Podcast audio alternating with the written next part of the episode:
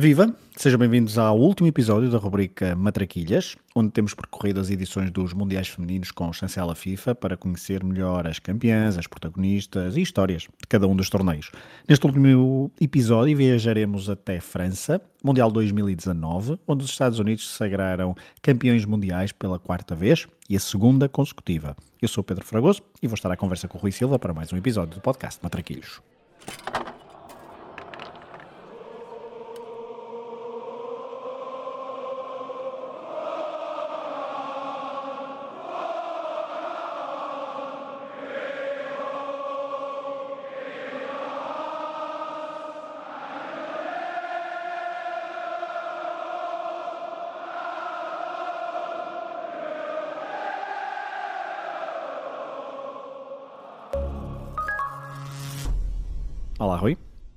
Olá, Fragoso. Mundial 2019 realizou-se em França, de 7 de junho a 7 de julho. Normalmente eu pergunto, ah, que memórias é que tens deste torneio? Isto até é num fim de semana em que, por acaso, nos conhecemos pessoalmente. É exatamente essa memória. Tinha aqui marcado a falar exatamente sobre isso. Portanto, começou numa sexta-feira, 7 de junho, e estive a contabilizar eh, aqui os, os jogos que fui ver, ou o jogo que fui ver a Guimarães na noite de 6 de junho. Portanto, não sei se cheguei à tua casa para o momento em que nos conhecemos, eh, precisamente eh, já 7 de junho, meia-noite, ou muito perto da meia-noite. É verdade, portanto, isto fica aqui marcado. Se bem que lembro-me, acho que temos falado qualquer coisa sobre isso, sobre o impacto, mas neste momento acho que ainda não estava totalmente imbuído nesse espírito, porque se calhar começou mais cedo do que, do que outros eh, mundiais, que às vezes são mais em julho, por exemplo, este 2023 vai ser já julho e agosto, mas também por causa de, de, do sítio onde se vai realizar. Mas este Mundial fica marcado, depois vamos falar sobre isso ao longo do, do, dos próximos minutos, mas acho que fica marcado por uma, por uma estrela muito mediática, uh, Megan Rapinoe, um, que não só pelo que fez em campo, mas também pelo que foi dizendo fora de campo, porque no último episódio falamos da tal euforia uh, da americana depois da vitória no Canadá no Mundial 2015 com toda a política e com Barack Obama, por exemplo. Aqui já temos Trump e, uh, e tudo o que é todo o seu contrário do que aconteceu em 2015, com Megan Rapinoe, uma das uh, vozes mais ativas contra as posturas e algumas das políticas do, do na altura presidente do, dos Estados Unidos, mas Megan Rapinoe dentro do campo também foi uma estrela. É uma grande figura e acho que este Mundial, de forma diferente do que foi, por exemplo, o de 99, e quando nós fizemos o episódio de 99 falámos do, do mediatismo em Portugal e dos jogos, pelo menos a final ter sido transmitida na TVI. Aqui lembro-me que pelo menos o jogo de abertura uh, deu, deu na RTP né? e houve mais jogos na RTP. Eu tinha ideia que os Mundiais de 2015, 2007, pelo menos estes foram na Eurosport. Portanto, não sei se a RTP Sim. já transmitia jogos nessa altura, mas este 2019 já houve aqui também um grande impacto de mediatismo, não só, obviamente, que a nível de, de redes sociais tem estado sempre a crescer, uh, mas também na televisão portuguesa e mesmo na, não só na televisão portuguesa, mas há muitas seleções que estão, têm estado uh, a crescer e a solidificar-se, uh, europeias fora daquele círculo habitual, e isso também acaba por, por se demonstrar muito na, forma, na atenção que, que se tem dado. E obviamente que o crescimento da Inglaterra é, é claro neste, neste impacto. Por isso, eh, olhando para, para este Mundial de 2019, é bastante fácil, estamos a falar de junho, portanto, apesar de tudo, não havia, foi um junho calmo, porque não havia necessariamente outras grandes competições, além das. a Liga das, das Nações, desculpa, em Portugal, a Liga das Nações em Portugal, eh, talvez tenha retirado um bocadinho de, de, de, interesse mediático ao início deste Mundial, se calhar. Sem dúvida, sim, sim. Foi exatamente naquele, naquele, que estava a dizer. Foi exatamente naquele fim de semana, mas mesmo assim eu acho que estamos a falar de 2019, nessa altura já havia o futebol feminino em Portugal já tinha Sporting, por exemplo, acho que também já tinha Benfica. Uh, Estou-me a falhar um bocadinho aqui. Mesmo no... na segunda divisão, se calhar. Pronto, e isso, uh, mesmo em Portugal, já estávamos todos muito mais uh, cientes daquilo que, daquilo que estava a acontecer. Tínhamos muito mais, já havia todos o, todas as marcas a serem batidas de jogos com mais espectadores num jogo de futebol feminino em Portugal. Eh, já se falava mais, já toda a gente estava muito mais acordado para o futebol feminino e naturalmente também para as figuras dos campeonatos estrangeiros e das seleções estrangeiras. Um impacto que era grande em Portugal, obviamente que este ano vai ser muito maior, mas que na altura uh, cresceu em Portugal e também estava a crescer um pouco por todo o mundo. E acho que, obviamente, diferente daquilo que nós sentimos em 99, mas, mas foi mais um passo muito grande para isto se tornar verdadeiramente um fenómeno mundial, não só o futebol praticado por mulheres, mas também os mundiais femininos. Eu tinha pensado fazer, falar disto no fim, mas agora estás a fazer a ponte perfeita para, para falar disto agora. Este Mundial 2023 vai ser transmitido, por causa das transmissões, vai ser transmitido na Sport TV nas, na, de forma integral, uh, apesar dos jogos de Portugal uh, diria, não sei se dará a final, por acaso não, não percebi ainda o que é que a RTP vai transmitir para além dos jogos de Portugal, mas tendo em conta o que estávamos a falar, que a RTP transmitiu todos os jogos, pelo menos na RTP Play transmitiu todos os jogos que eu isso eu lembro-me. Alguns foi na RTP2, outros na RTP3, um ou outro na RTP1, isto em 2019. Um, eu sei que na balança o facto de Portugal estar a participar, obviamente que traz, cada vez, traz mais adeptos, mas também não deixa de ser um, um pouco, eh, como dizer, frustrante que que a grande maioria dos jogos passa em, em canal fechado. No, no, que diz respeito a trazer mais adeptos, obviamente que o, a presença de Portugal equilibrará essa, essa, essa conta. Acho que apesar de tudo, hoje em dia, o canal fechado, obviamente que é um canal fechado, mas já muita gente tem acesso, mas obviamente que é um problema, não é a mesma coisa, e acho que a RTP, eu estava aqui a ver, uh, transmite pelo menos também as meias finais, uh, terceiro e quarto lugar e final, além do jogo de abertura. Okay. Isto contabilizando aqui os jogos que as transmissões uh, previstas no, no, site do 00. E da, uh, costumo estar bem informado para isto. Mas mais do que isso, acho que o grande, o grande problema deste Mundial para o público português é mesmo as horas dos jogos. Horário. Porque são jogos às duas, são jogos às seis, são jogos às oito e meia, isto sempre jogos da uh, horário da manhã. Portanto, vai ser, se fosse todos os dias aquele jogo às 8 da noite, às 9, depois no final do dia de trabalho e, e durante o zapping estar a ver, é uma coisa. Assim acho que é mais complicado um, o, o espectador ocasional acordar às 5 ou acordar às 6 ou manter-se acordado mais tarde para ver estes jogos. Uh, acho que essa vai ser uma dificuldade maior do que necessariamente o ser canal aberto ou canal fechado. Obviamente que os jogos de Portugal vão ter Assim, os jogos de Portugal são todos eh, entre as 8 e as 8 e meia na fase de grupos. Nos oitavos logo veremos. Mas vão ter muito impacto, muito mediatismo e depois esse mediatismo acaba por puxar também o mediatismo ao resto. E porque Portugal vai jogar, vai jogar contra, se eu estiver enganado, contra os dois finalistas da edição de 2019 que vamos falar. É são seleções que têm Exatamente. aspirações a chegar longe e quem vê um Portugal-Estados Unidos, quem vê um Portugal-Países Baixos, depois, se mais à frente houver um jogo dos Estados Unidos, houver um jogo dos Países Baixos que estiver transmitido, já há uma ligação muito maior. Isto para o espectador eh, ocasional, já há uma ligação muito maior a cada uma dessas equipas e reconhece as jogadoras e segue as jogadoras, deixa-me cá ver o que é que elas vão fazer hoje. Isso é exatamente assim que todos nós uh, crescemos no desporto, uh, mais do que as cores das camisolas e também os nomes dos clubes. Há um jogador ou a jogadora que nos inspira e que a partir daí começamos a seguir com atenção o que é que elas estão a fazer. E acho que nesse aspecto o grupo de Portugal foi muito melhor ser um com, com duas grandes seleções do que necessariamente uh, um grupo que pudesse ser aparentemente mais, mais simples, mais disputado, mas que não trouxesse depois esta, esta grande visão para as fases seguintes. Muito bem, então vamos ao Mundial um, ehm, 2019, mas vamos ainda à qualificação, porque Portugal, obviamente, que falhou a qualificação do Mundial 2019, um, estava integrado num grupo com Itália e Bélgica, que ficaram nos dois primeiros lugares. Portugal ficou em terceiro, à frente de Roménia e Moldova. Portugal, que em 2019 um, já não podia dizer que. Ou melhor, o que é que eu estou a dizer aqui? O que é que eu, estou... o que é que eu escrevi aqui? Oi, oi, oi, oi, Ah, já sei. Portugal, que em 2019, assim é que está correto, já não podia dizer que nunca tinha estado, nunca tinha estado numa fase final, porque Dois anos antes tinha conseguido o bilhete para o Europeu de 2017 nos Países Baixos, onde ficou em último no grupo, mas com os mesmos pontos de Escócia e Espanha.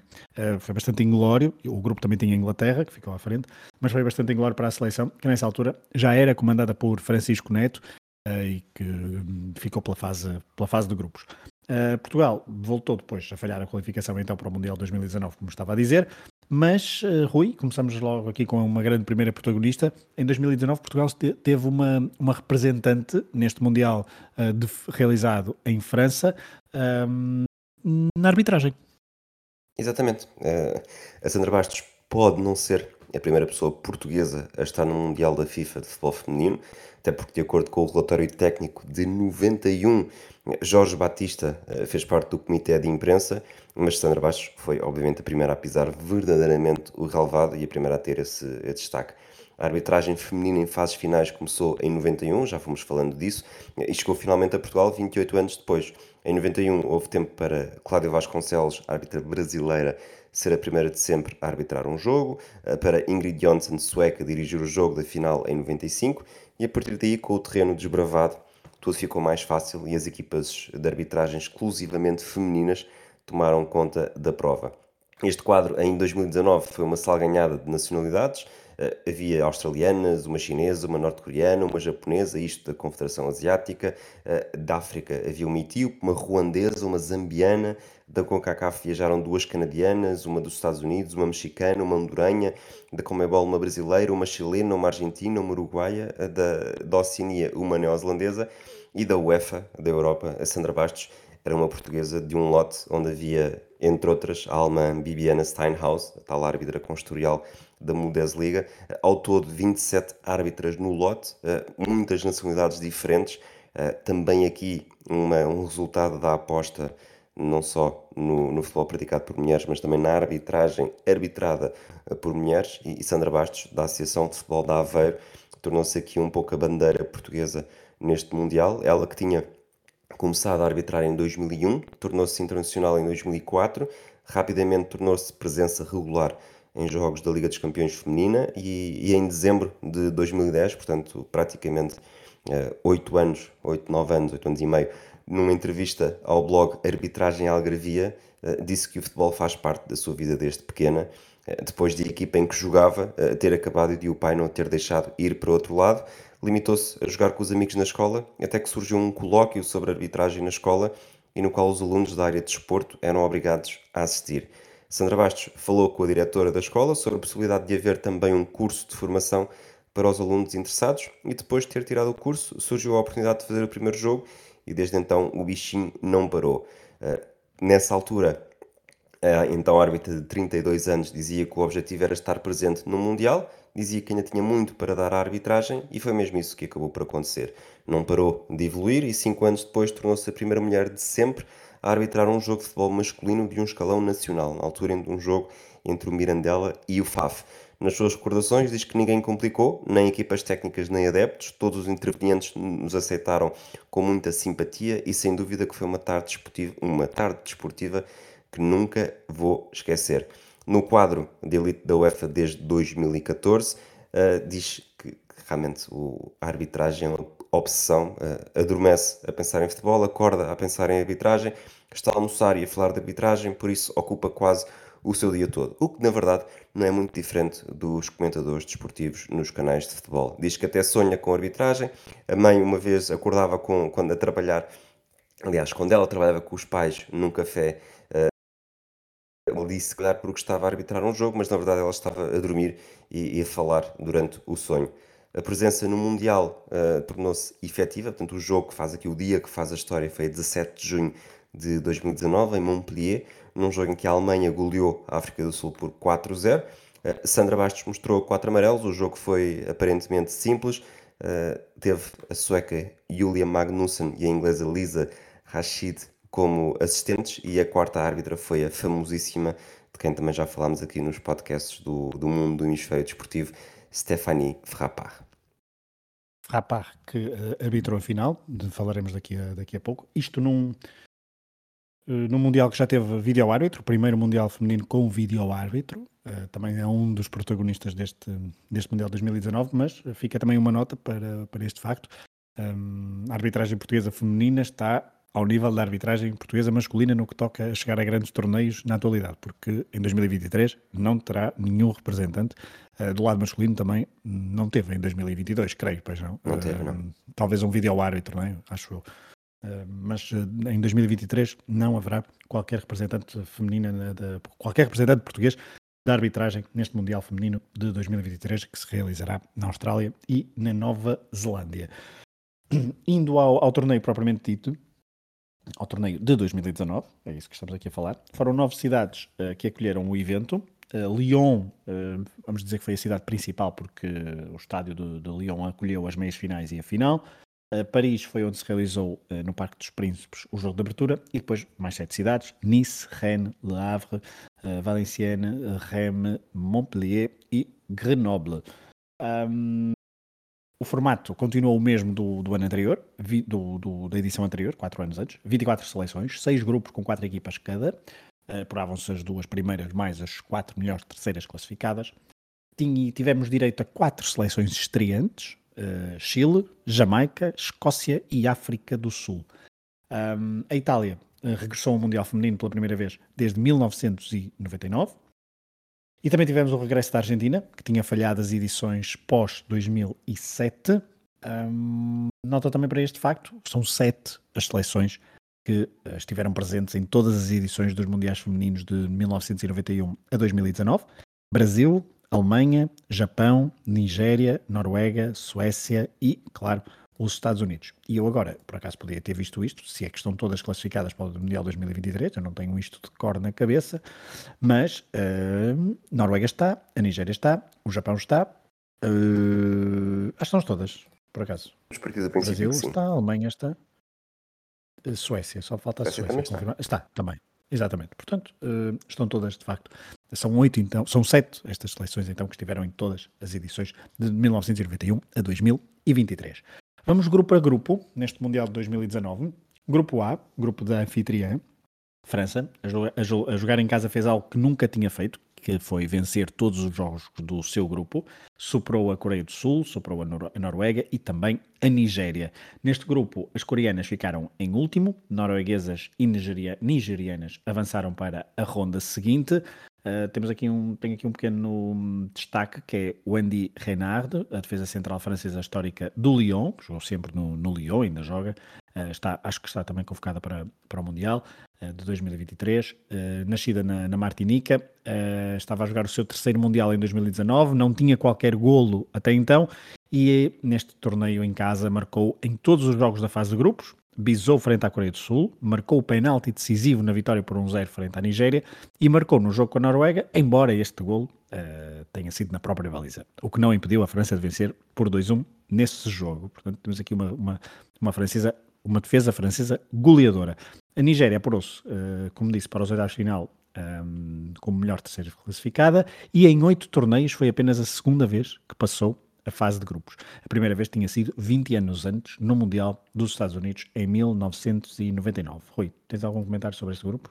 Lembro-me perfeitamente de ter sido um jogo deste grupo, lá está. Uh, termos regressado do jantar e estarmos a, ter, a falar sobre futebol enquanto víamos, uh, diria já, a segunda parte do França-Coreia do Sul. Portanto, chegámos já depois do intervalo, uhum. estava, estava 3-0 e, e lá está, é uma coisa que nos está bastante ligada, umbilicalmente. Ui, que, que poético. Por acaso também me lembro. E acho que estava a dar na RTP2, creio. Exatamente. Um, bom. Grupo B, avancemos para uh, o grupo onde a estreante África do Sul não teve vida fácil. Três jogos, três derrotas, frente a Alemanha, Espanha e China.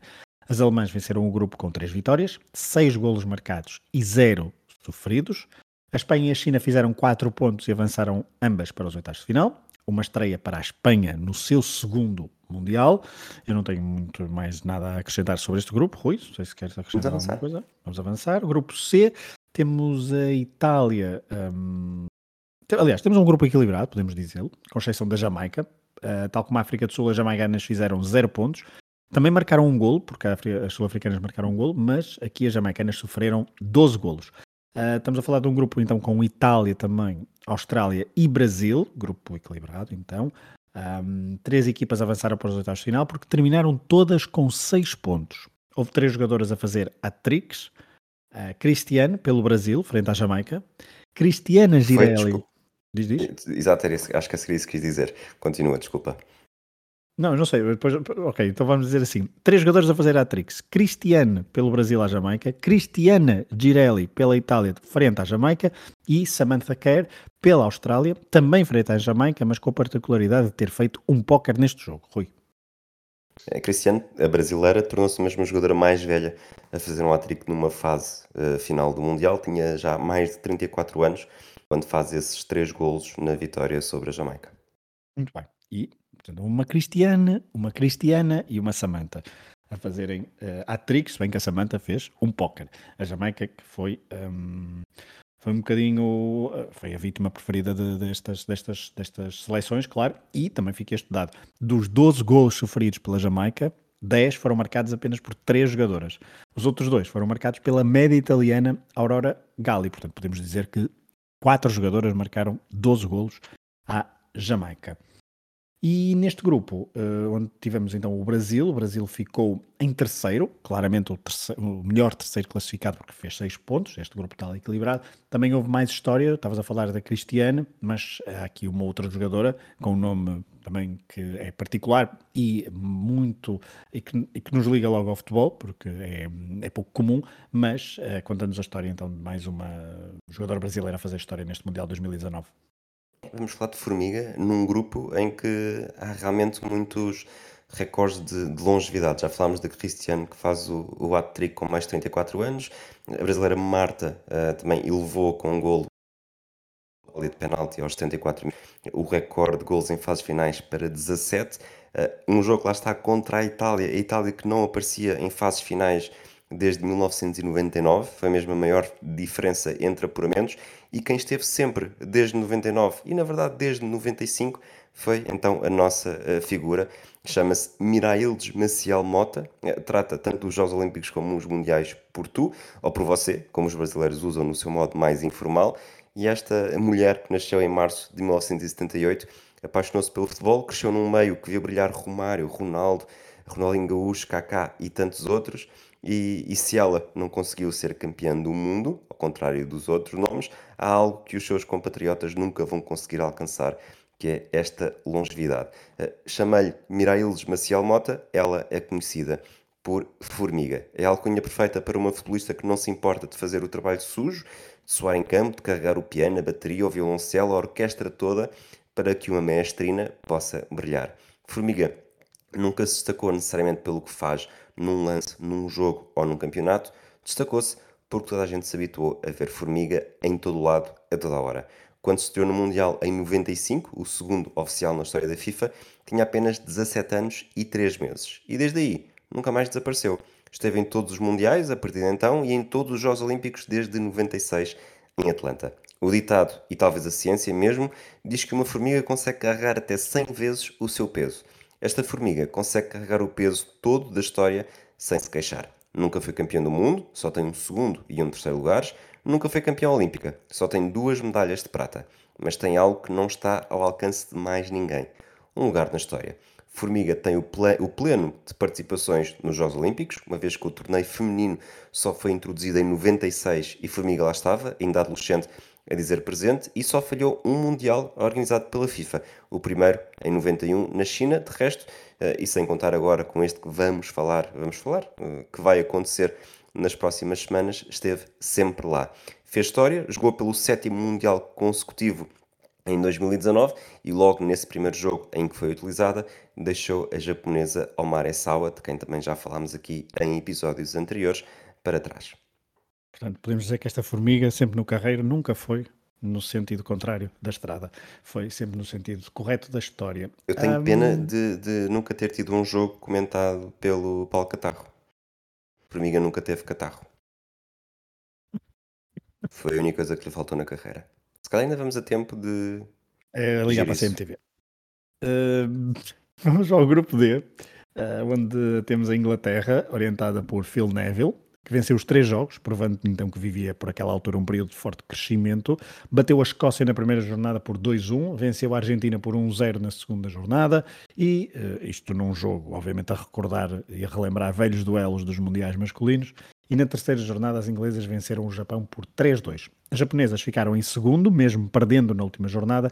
Quem quase fez um pequeno milagre foram as argentinas. Na última jornada, ao minuto 70, estavam a perder por 3-0 frente à Escócia mas conseguiram então chegar ao empate a três bolas e em caso de vitória avançariam para a fase seguinte. Um, mas, mesmo assim, mas não conseguiram. Argentina e Escócia ficaram pela fase de grupos. Rui, queres acrescentar alguma coisa? Vamos para o grupo E. Grupo E, onde temos a seleção dos Países Baixos, que vinha moralizada depois da vitória no Euro 2017, realizado em casa. É preciso notar que desde 1995 que o europeu era conquistado sempre pela Alemanha, mas em 2017 as alemãs ficaram pelos quartos de final, perderam na altura contra a Dinamarca, que até chegou à final, e quem aproveitou foram as neerlandesas, aproveitaram então a oportunidade em casa para vencer o torneio e pôr fim à hegemonia germânica. Na segunda participação em mundiais, os Países Baixos fizeram o pleno na fase de grupos, três jogos, três vitórias. Canadá, Camarões e Nova Zelândia não tiveram hipóteses. As canadianas ficaram em segundo, com os seis pontos. Os Camarões, com três, apuraram-se para a fase seguinte, num jogo épico na última jornada, frente à Nova Zelândia. A Jaran Schutt, uh, avançada na altura do, do Valarenga, da, da Noruega, marcou primeiro, já na segunda parte. Aos 80 minutos, Uh, um autogolo dos Camarões colocou tudo empatado e assim nenhuma equipa seguiria para a fase seguinte, mas ao quinto minuto de compensação, a mesma jogadora, Nechute, bisou na partida e carimbou a passagem, a segunda passagem dos Camarões aos oitavos de final em duas participações na prova. Rui? Conta a lenda que Nuno Matos comentou este, este lance quando chuta, chuta, chutou, gol dos Camarões. Grupo F, Grupo das campeãs em título. Estados Unidos venceram o grupo, ganharam os três jogos, marcaram 18 golos e sofreram zero. Só a Tailândia marcaram 13, com Alex Morgan a fazer 5. Ao Chile, os Estados Unidos marcaram 3, 3-0. E a Suécia a vitória foi por 2-0. Como se percebeu, a Tailândia estava claramente no nível inferior, ficou em último. A Suécia ficou em segundo, com 6 pontos. Já o Chile, em terceiro e com 3 pontos, não avançou. Foi o quinto melhor terceiro classificado, tendo ficado a um golo de avançar para a fase seguinte. Uh, neste grupo, Alex Morgan marcou 5 golos na vitória por 13-0 à Tailândia, imitou um recorde que já vinha de 91, quando Michel Lakers também 5 golos. E Estados Unidos e Suécia, como tu disseste, estavam neste grupo, defrontaram-se pela sexta vez em fases finais do Mundial, até agora defrontaram-se em todas as fases finais do século XXI e olhando para 2023 estão novamente em rota de colisão porque o grupo E e grupo G, onde estão as duas, cruzam-se logo nos oitavos de final. Portanto, podem cruzar-se se uma for primeira e a outra for segunda. Nesse caso, defrontam-se logo nos oitavos e será pela sétima vez em mundiais. Uh, caso contrário, se ambas vencerem, uh, se ambas vencerem oitavos e quartos, uh, poderão defrontar-se nas meias finais.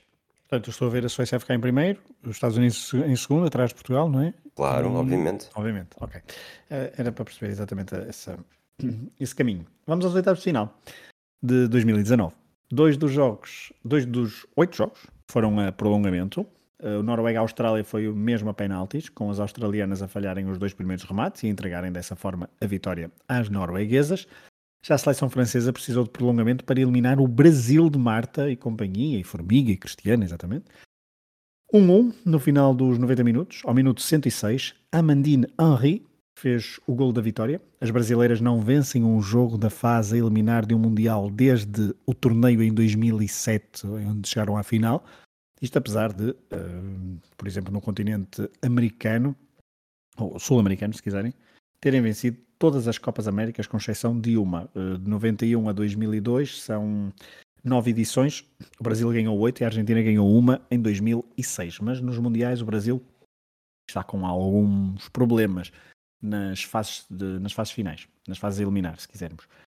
Um, Outros jogos dos oitavos de final, a maior surpresa foi a eliminação do Japão, campeão em 2011 e vice-campeão em 2015. As japonesas perderam frente à seleção dos Países Baixos. Bis de Lieke Martens, avançada do Barcelona naquela altura, ela que atualmente joga no PSG.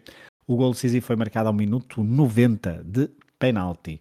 Por falar em penaltis, foi dessa forma que Megan Rapinoe carimbou a passagem dos Estados Unidos aos quartos de final e em dose dupla, depois das facilidades na fase de grupos, um, houve os Estados Unidos tiveram de suar um bocadinho frente à Espanha, apesar de terem marcado 1-0 ao minuto 7. Uh, dois minutos depois, uh, Jenny Hermoso, da a espanhola, empatou o jogo e as americanas sofreram até ao último quarto de hora do jogo, em, onde outro penalti, convertido então outra vez por uh, Rapino, um, capitão, capitã número 15 dos Estados Unidos, fez o 2-1 e avançou na prova. Pela margem mínima também foi a vitória da Suécia frente ao Canadá, 1-0. A China voltou a falhar na fase a eliminar, é uma, também tal como o Brasil, uh, tem um, um, histórico bastante uh, bastante nefasto nas últimas edições nos, nas fases eliminar. A China perdeu então frente às italianas, derrota por 2-0. Já Alemanha e Inglaterra venceram os seus jogos de forma confortável, vitórias por 3-0 frente a adversárias africanas. As alemãs derrotaram a Nigéria, as inglesas venceram as camaronesas num jogo marcado por muitos protestos das jogadoras dos Camarões após um gol invalidado pelo VAR. Isto numa época em que o VAR ainda fazia, eh, vamos dizer assim, o seu percurso a nível de aceitação e de compreensão de todos os momentos do VAR uh, por parte de jogadoras, de equipa técnica. Não sei se te lembras deste jogo, Rui, mas uh, foi bastante, não te lembras, foi bastante polémico. O gol é bem invalidado, de facto, mas na altura estava, estava 2-0 e as nigerianas poderiam ter uh, tido ali um novo fogo na, na segunda parte, mas foi, foi invalidado e bem invalidado. Uh, vamos para os quartos, Rui? Vamos dizendo só que não, o jogo do Brasil foi um dos primeiros que tu disseste, estabeleceu o recorde de Formiga, a jogadora mais velha a atuar num Mundial, tinha 41 anos e 112 dias. Coisa pouca. Quartos de final, 7 sete, é mesmo assim, sete equipas europeias, uma americana. Das equipas europeias apuradas para este Mundial só falharam então a Espanha e a Escócia. A Espanha ficou nos oitavos de final, a Escócia na fase de grupos. A Alemanha foi para o seu terceiro Mundial consecutivo a não conseguir chegar à final. Agora uh, perdeu nos quartos de final, frente à Suécia por 2-1, apesar de ter estado a vencer neste jogo. 2-1 foi também o resultado com que os Estados Unidos, uh, em Paris, eliminaram a seleção anfitriã. A tal defesa Renard, de quem falamos há instantes, marcou um golo, mas já não veio a tempo de evitar a derrota por 2-1. Bis de, adivinha lá, Megan Rapinoe. Países Baixos prosseguiram a sua caminhada de sonho ao bater a Itália por 2-0, com os golos de Miedema e Van der Gracht a surgirem estes golos então nos últimos 20 minutos de jogo. O jogo mais desequilibrado foi mesmo Inglaterra 3, Noruega 0. Um, meias finais, um jogo um, precisou de prolongamento. Foi o Países Baixos frente à Suécia. Apuraram-se então os Países Baixos para a sua primeira final, ao vencer por 1-0 uh, as suecas, golo de Jackie Gronen. Os Estados Unidos repetiram a final do quatro anos antes e uh, porque, porque eliminaram a Inglaterra num jogo tenso, Vitória por 2-1. Alex Morgan fez o gol decisivo ainda na primeira parte, ao minuto 31. Uh, eh, o 2-1 foi então ao minuto 31 da primeira parte, com o tal festejo a beber chá. Uh, e deste jogo, recordas-te, Rui? Dos festejos, sim. O festejo é correu em menos de 5 minutos, já tinha, corrido, já tinha dado 3 voltas ao mundo. É verdade. Uh, foi um jogo também, também velhos, uh, velhos rivais, uh, não, não, não diria desportivos, muito menos futebolísticos, mas de outro tipo de, de, de rivalidades.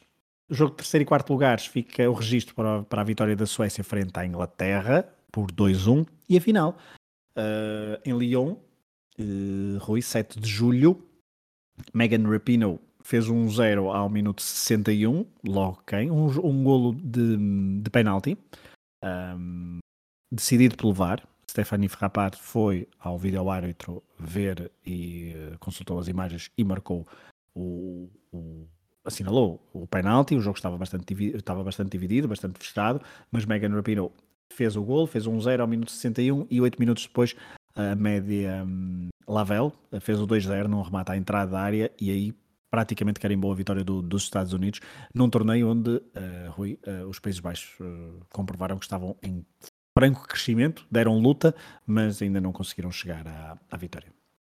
Nós falámos sobre isto já depois de terminar o episódio anterior e eu dei-lhe um bocadinho mais eh, impacto do que tu. Esta foi a oitava final do Mundial uhum. E temos oito finalistas vencidas. Os Países Baixos uh, foram a oitava seleção a perder a final do Mundial e é, para mim, acaba por ser, depois, não é assim tão invulgar, sobretudo nas provas de, europeias de, de clubes, mas as primeiras oito edições de uma prova não ter, não haver nenhuma equipa a perder mais do que uma vez, sobretudo num, estamos a falar destes mundiais, em que o lote de candidatas não é assim tão grande.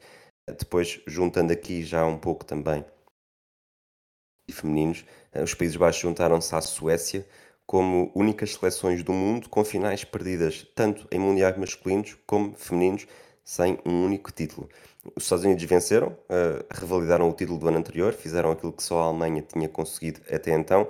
ou olhando para os mundiais masculinos, Itália com títulos em 34 e 38 e Brasil com títulos em 58 e 62. Apesar do bi da Alemanha em 2007, a selecionadora não foi a mesma. Aqui, eh, Jill Ellis uh, conseguiu mesmo vencer o Mundial por duas vezes, vezes consecutivas.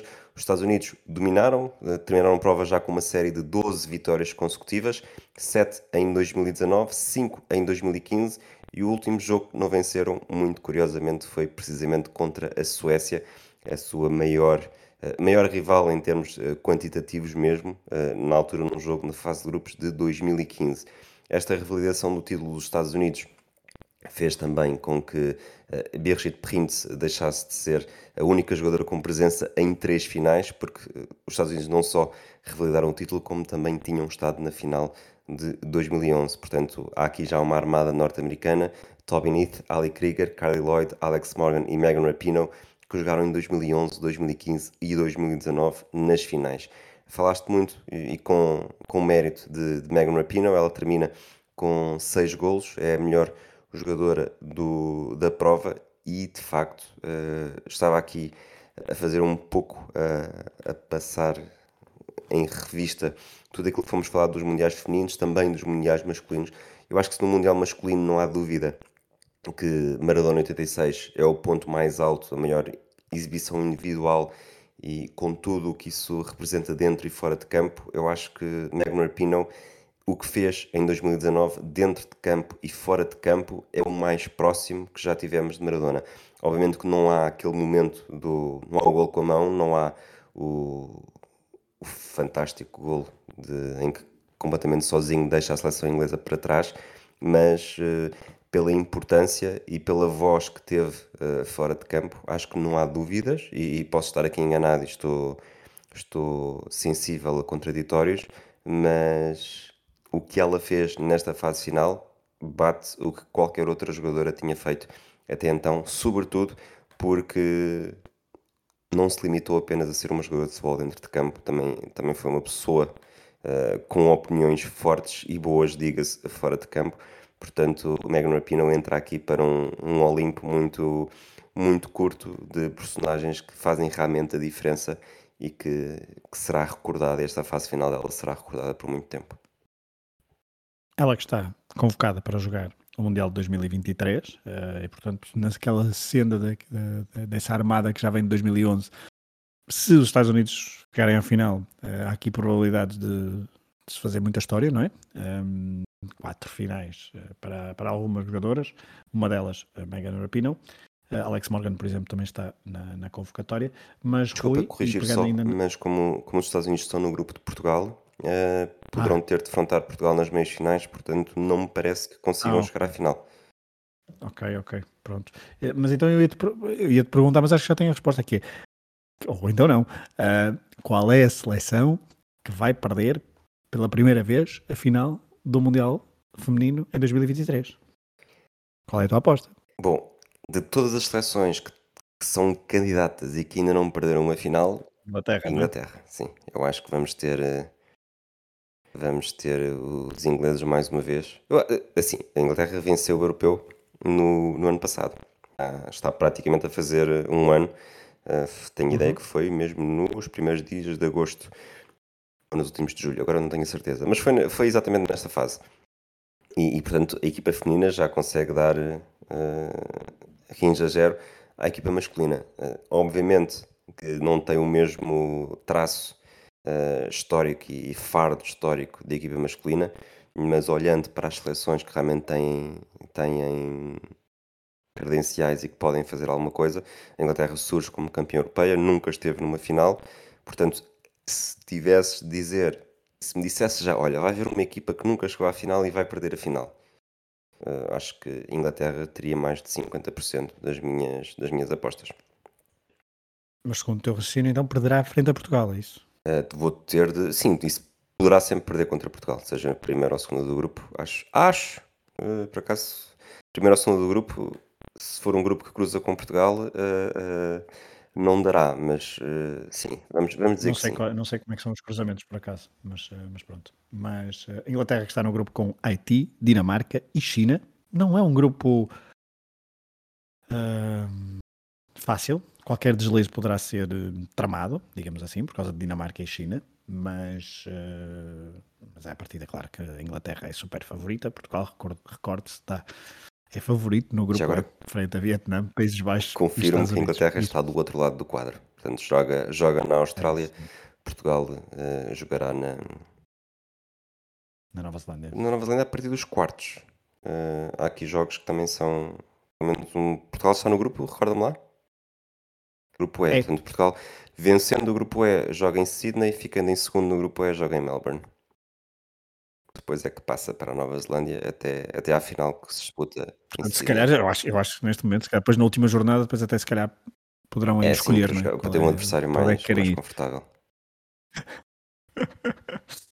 Muito bem. Uh, fica assim fechada a rubrica Matraquilhas, onde hum, deixamos em nosso, na nossa audiobiblioteca registros e histórias e protagonistas e os, e os jogos os resultados dos Mundiais Femininos de 91 a 2019. Veremos o que é que este Mundial de 2023 nos traz. Um Mundial com uh, essa, essa adição especial para os portugueses com a participação da, da seleção portuguesa.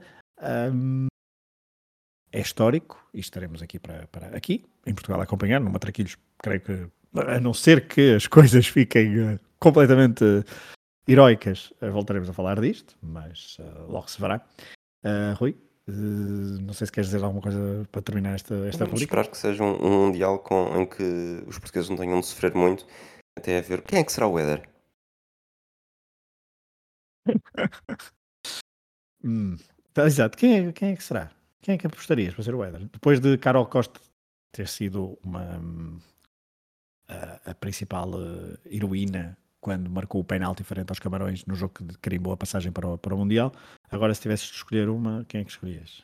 Estou, estou indeciso entre selecionar alguém que seja uma atleta mais experiente ou alguém que ainda tem uma grande carreira pela frente para depois tornar-se um pouco quase, quase como se Ronaldo tivesse vencido o Euro em 2004 e depois agora a guia pela, pelo modelo okay. para os anos seguintes. Portanto, pode ser uma, uma Ana Borges para uma espécie de Figo em 2004, ou mesmo Rui Costa em 2004, ou, ou talvez uma, uma Kika Nazaré, um, para seguir o que, o que nos, anos, nos anos seguintes e edições seguintes. Só que estes nomes são demasiado, vamos chamar-lhe populares, algo que Éder não era. Portanto, não me arrisco Uh, não me arrisco muito a dizer quem é que marcará esse golo, esse golo decisivo. Pois olha, eu sou muito fã das duas Andreias, quer a Jacinto, quer a Norton. Por isso, uh, se eu, uh, a minha, a minha, o meu gosto pessoal cai, cai para, para as duas Andreias. Portanto, uma delas poderá, poderá ser a a, hero, a heroína deste, deste, deste Mundial 2023. Veremos. Mas fechamos assim. Então a rubrica Matraquilhas. Esperemos que tenham gostado e uh, continuem a acompanhar o podcast Matraquilhos. Neste verão de 2023 temos uh, episódios diários, já sabem, cartão de adepto. Mas uh, depois voltaremos com mais coisas. Um abraço a todos.